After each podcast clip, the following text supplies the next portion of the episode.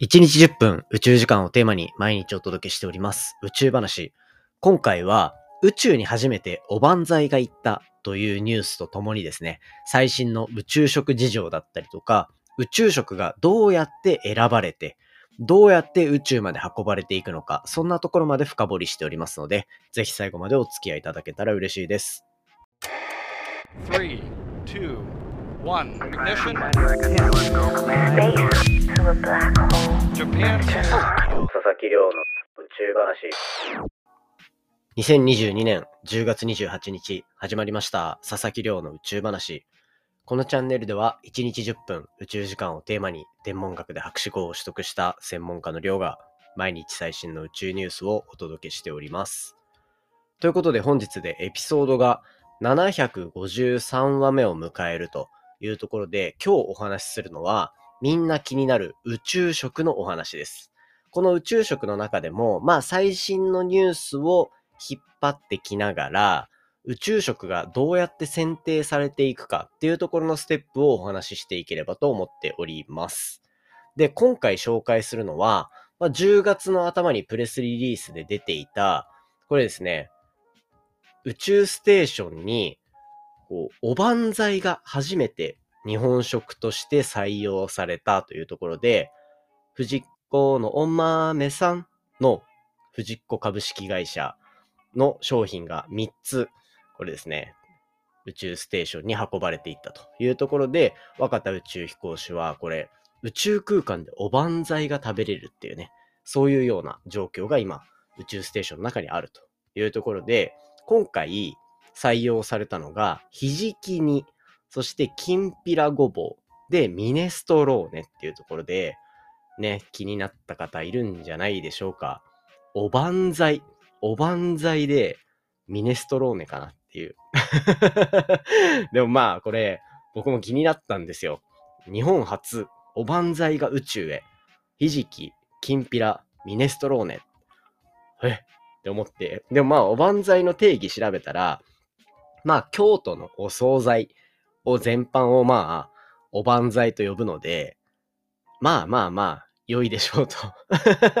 いうようなところで、まあ今回、若田宇宙飛行士と一緒に宇宙空間に持っていかれたっていうのが、この藤子の今回、プレスリリースとして紹介されていた部分になっておりました。いやでもこれ本当に写真見ればわかるんですけど、普通になんかみずみずしいというか、なんか地上で食べるあの、お惣菜と全然変わんないじゃんみたいなものがお皿の上に乗ってたりするので、これは相当な、こう、QOL っていうんですかね、上がるだろうなって思いました。で、これ、どうやって、じゃあ選定されていくのか。まあ、宇宙食って、なんかどっちかっていうと、あの、ポソポソの宇宙食がフリーズドライみたいなやつがイメージされるかなと思うんですけど、最近は全然そんなことないっぽくて、それこそ、まあ、ちょっと、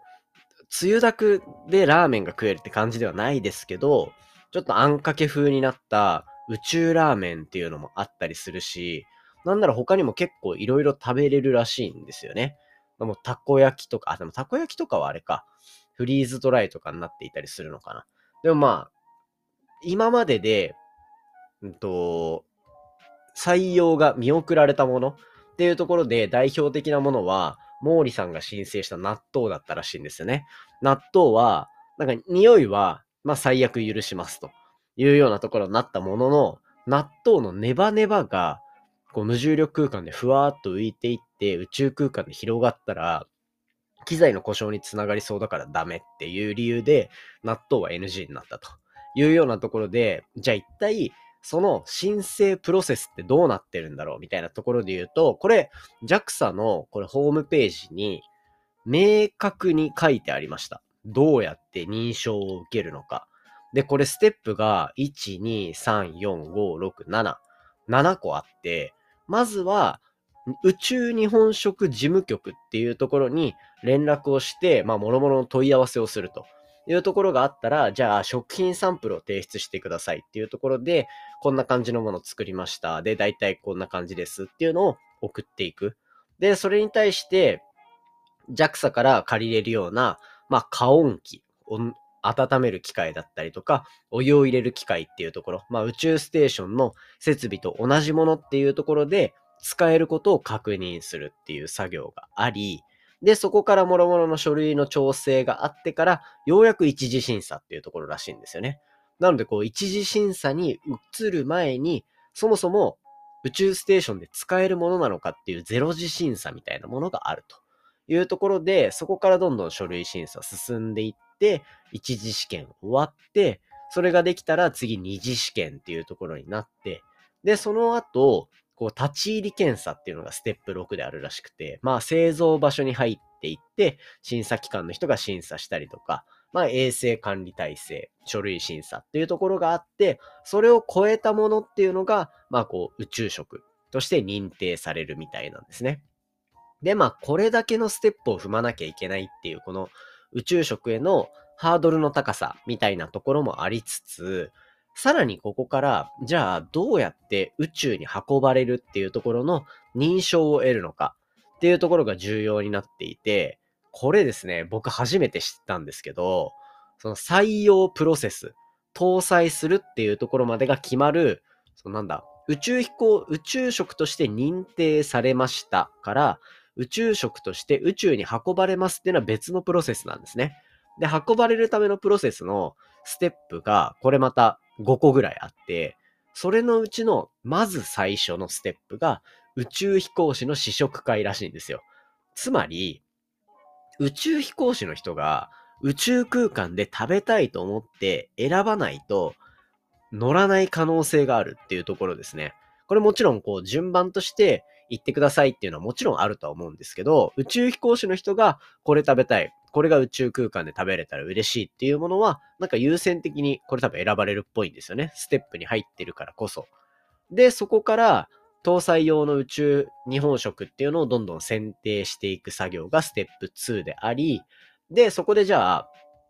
これでいきますって決まったら、じゃあ製造お願いしますっていうので製造して、受け入れして JAXA がいろいろ検査をして、で、それで打ち上げに持っていくというような5ステップがあって、とにかくこの一番最初の宇宙飛行士が試食会を行って選んでいくみたいな、そんなところは結構、まあ確かにそうだなと思いますよね。その自分が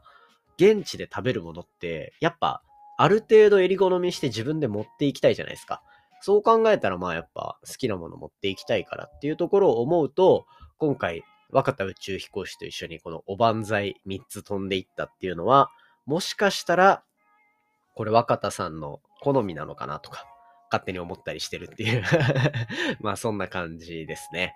これさらに、まあ宇宙飛行士がこう宇宙空間で食べる宇宙食っていうところに認定されるのに、されるとですね、これあの、災害食品っていう、まあ日本災害学会っていうのがあるらしいんですけど、災害食学会か。そこの検査を結構簡単に通ることができるようになるらしくて、やっぱり宇宙空間っていう極限状態に持っていかれる宇宙食に対して、厳しい JAXA の審査があったっていうところが裏付けにあると、まあ普通に地上で使ってもらえるような、こう災害食品としても使えるような、まあそういうものとしても利用されるみたいなので、宇宙食に対していろいろ興味を持っておけば、これ災害食っていうところも実はそこに反映されるので、面白いものが宇宙に持っていかれたら、あ、災害の時もきっと食べれるんだろうなっていうところをちょっと思いながら、まあ災害にあったらミネストローネが食べれるというところが今回、こう証明されたんじゃないかなというふうに思いますね。こんな感じで、実は結構もうみずみずしい美味しい食事っていうのが宇宙空間で取れるっていうことも分かりましたし、意外とステップ明確だから、いろんな食品会社っていうところがチャレンジしやすい部分なのかなと思うので、これからもなんか新しい面白い宇宙食っていうところが出てきていたら、しっかりと紹介していきたいなというふうに思っております。ということで今回の本題は、新たな宇宙食として、ひじき、きんぴらごぼう、ミネストローネっていうのが宇宙空間に運ばれていった。そしてそのステップっていうのがなかなか面白いぞっていう、そんなお話をさせていただきました。ということでですね、本題は以上にしておいて、簡単に近況報告もしておこうかなと思うんですけど、最近ですね、あ、そうだ、昨日、昨日？でいいのか今一応10月27日の夜に収録をしているので、そこから見たら昨日になるのか。こう、ポッドキャストのゲスト出演っていうのをしてきました。で、これ、実は科学系でもなければ、ちょっとこうコメディ系のチャンネルでもないっていうところで、新たにこれ、エンジニアというかビジネス寄りの番組っていうのに初めて出てきました。多分初めてだと思うんですよね。これ Web3FM っていう、まあ簡単に言えばこう Web3 ってよく聞くじゃないですか。ブロックチェーンだったりとか、NFT だったりとか、あの仮想通貨だったりとか、ああいうやつですね。あれの、まあ僕自身がこうデータサイエンスの仕事をしてたり、データ分析の仕事をしてたりっていうところの流れがあったので、まあ、この後どうやって働いていくかみたいな自分のこう、仕事の方向性みたいなのを考えるときに、なんかそういうブロックチェーンの分析できたら面白いんじゃないかなっていうメディアを実は個人的に作っていたりするんですね。まあそういうのがあったりとか、あとは今働いてる会社があるハッカソンのスポンサーになっていて、で、そのスポンサー枠でちょっと、あの、まあ、会議みたいなとこに参加させてもらった流れから、あ、ポッドキャストやってるんですね、みたいな。で、あ、結構調子いいんですよ、みたいな話してたら、あの、ポッドキャストを出していただくっていうことになって、ちょっと宇宙の話とか、普段の僕の話っていうよりは、また別の、よりちょっと本業に寄ってるような部分で、しかもこうブロックチェーンの分析っていうちょっと小難しいように聞こえるかもしれないけど、比較的噛み砕いてこれたんじゃないかな。ただ分野が違いすぎてめちゃめちゃ緊張してるっていう様子がね、お届けできるかと思うので、そのあたりもちょっと楽しみにしておいていただけたら嬉しいなと思います。収録したのはもう終わってるので、公開されるタイミングとかが分かれば、また教えていきたいと思いますので、ぜひ楽しみにしておいてくださいというようなところで、なんか、ポッドキャスト1個うまくいくと、他の番組とかからも実は興味を持ってもらえるっていうような面白い横展開見せていけたら嬉しいなと思ってるので、ぜひ皆さん楽しみにしておいてください。ということで今回のお話は以上としていきたいと思います。今回の話も面白いなと思ったら、お手元の Spotify アプリでフォロー、そしてフォローボタンの下にあるレビューよろしくお願いいたします。番組の感想や宇宙に関する質問については、Twitter のハッシュタグ宇宙話、または Spotify の Q&A コーナーからじゃんじゃんお寄せいただけたら嬉しいです。それではまた明日お会いしましょう。皆さん一週間の最後頑張りましょう。さようなら。